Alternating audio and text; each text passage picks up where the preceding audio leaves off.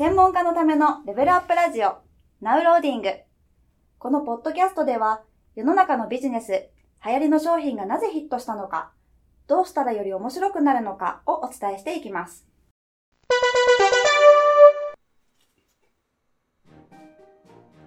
こんにちは。ゲーム戦略売上アップコンサルタントのジンバです。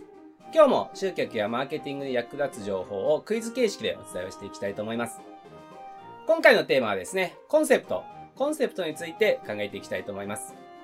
ま、例えばね、自分のビジネスのコンセプトであれば、まあ、自分がね、どういうビジネスをしてるかってことをお客さんに伝えるものですよね。あるいは商品のね、コンセプトであれば、この商品がどういう商品かということを伝えるものがコンセプトです。コンセプトを伝えた時にね、お客さんに興味を持ってもらえれば、当然ね、その商品の購入につながっていくわけですよね。ですから、このね、コンセプトというのはとても大切なものになります。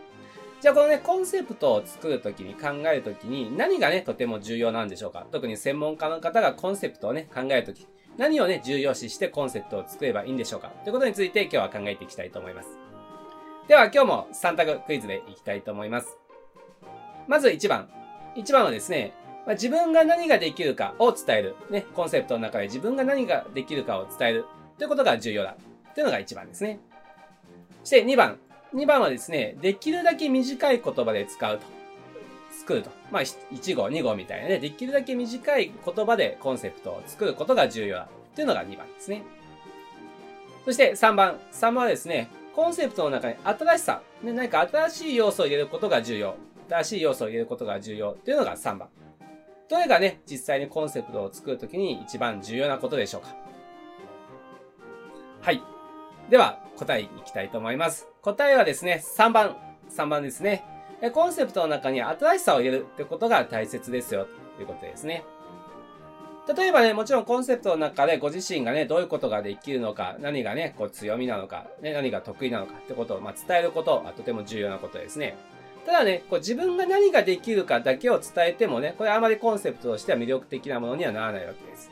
なぜかというと、お客様っていうのは、その人がね、何ができるかっていうことが重要なわけではないわけですよね。その結果、自分にとってどういういいことがあるんですか？まあ、自分が持っている課題や願望がどう叶うのか、どう解決できるのかっていうことがお客さんにとって重要なわけですよね。まあ、もちろんそのための手段としてね、何ができるかということがああるわけですが、何ができるかだけをね、伝えてもなかなかね、お客さんにはピンとこないわけです。結局自分にとってどういういいことがあるのか。ね、人は自分のことしか基本的には気にしてないわけですから、自分にとってどういうことが、いいことがあるのかがね、ちゃんと伝わらないとお客さんに興味を持っていただけないわけですよね。ですから自分が何ができるかだけを伝えてもこれ魅力的なコンセプトにはなりません。そして、そのね、コンセプトの長さですけども、もちろんね、無駄に長くする必要は全くないわけですが、短ければいいということでは全くないですよ、ということですね。長さというのは当然魅力を感じてもらうために必要なことがちゃんと伝わってないといけないわけですよね。特に例えば専門家の方のような目に見えないものをね、扱っているビジネスの方っていうのは、説明するのにね、それなりのこう言葉が必要になりますよね。言葉のボリューム、量が必要になりますよね。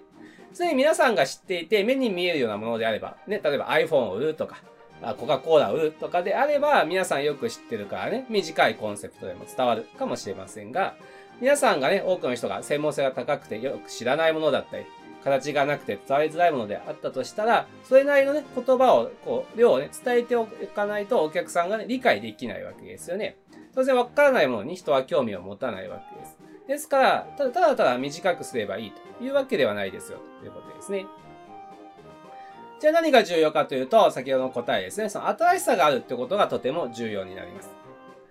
このね、コンセプトを伝えたらお客さんにね、まあ、興味を持っていただく必要があるわけですけども、例えば特にね、専門家のような何かノウハウやね、情報を伝えるようなビジネスをしていたときに、お客さんがそれね、知ってるよと。その話はなんか知ってるよって思われてしまったら、当然興味持ってもらえないわけですよね。わざわざ自分の知ってることをまた時間を割いて聞こうとか、場合によってお金を払って聞こうなんて、なかなか多くの人は思わないわけです。あなんか今まで自分の知ってたことと違うなとか、あ、なんかそんなことあるんですねって思うから興味を持つわけですよね。要は新しさにね、人は興味を持つわけです。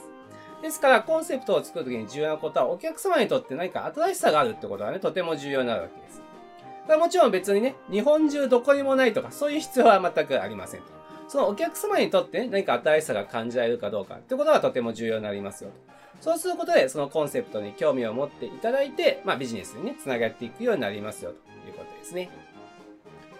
ということで今日はですね、コンセプトを作るときに何がね、一番重要なのかということをお伝えをいたしました。特にね、専門家の方っていうのはね、コンセプトの中に新しさがあるかどうかっていうことがね、とても大切ですよ、ということですね。ぜひコンセプトをね、作られるときに参考にしていただければと思います。また次回をお楽しみに。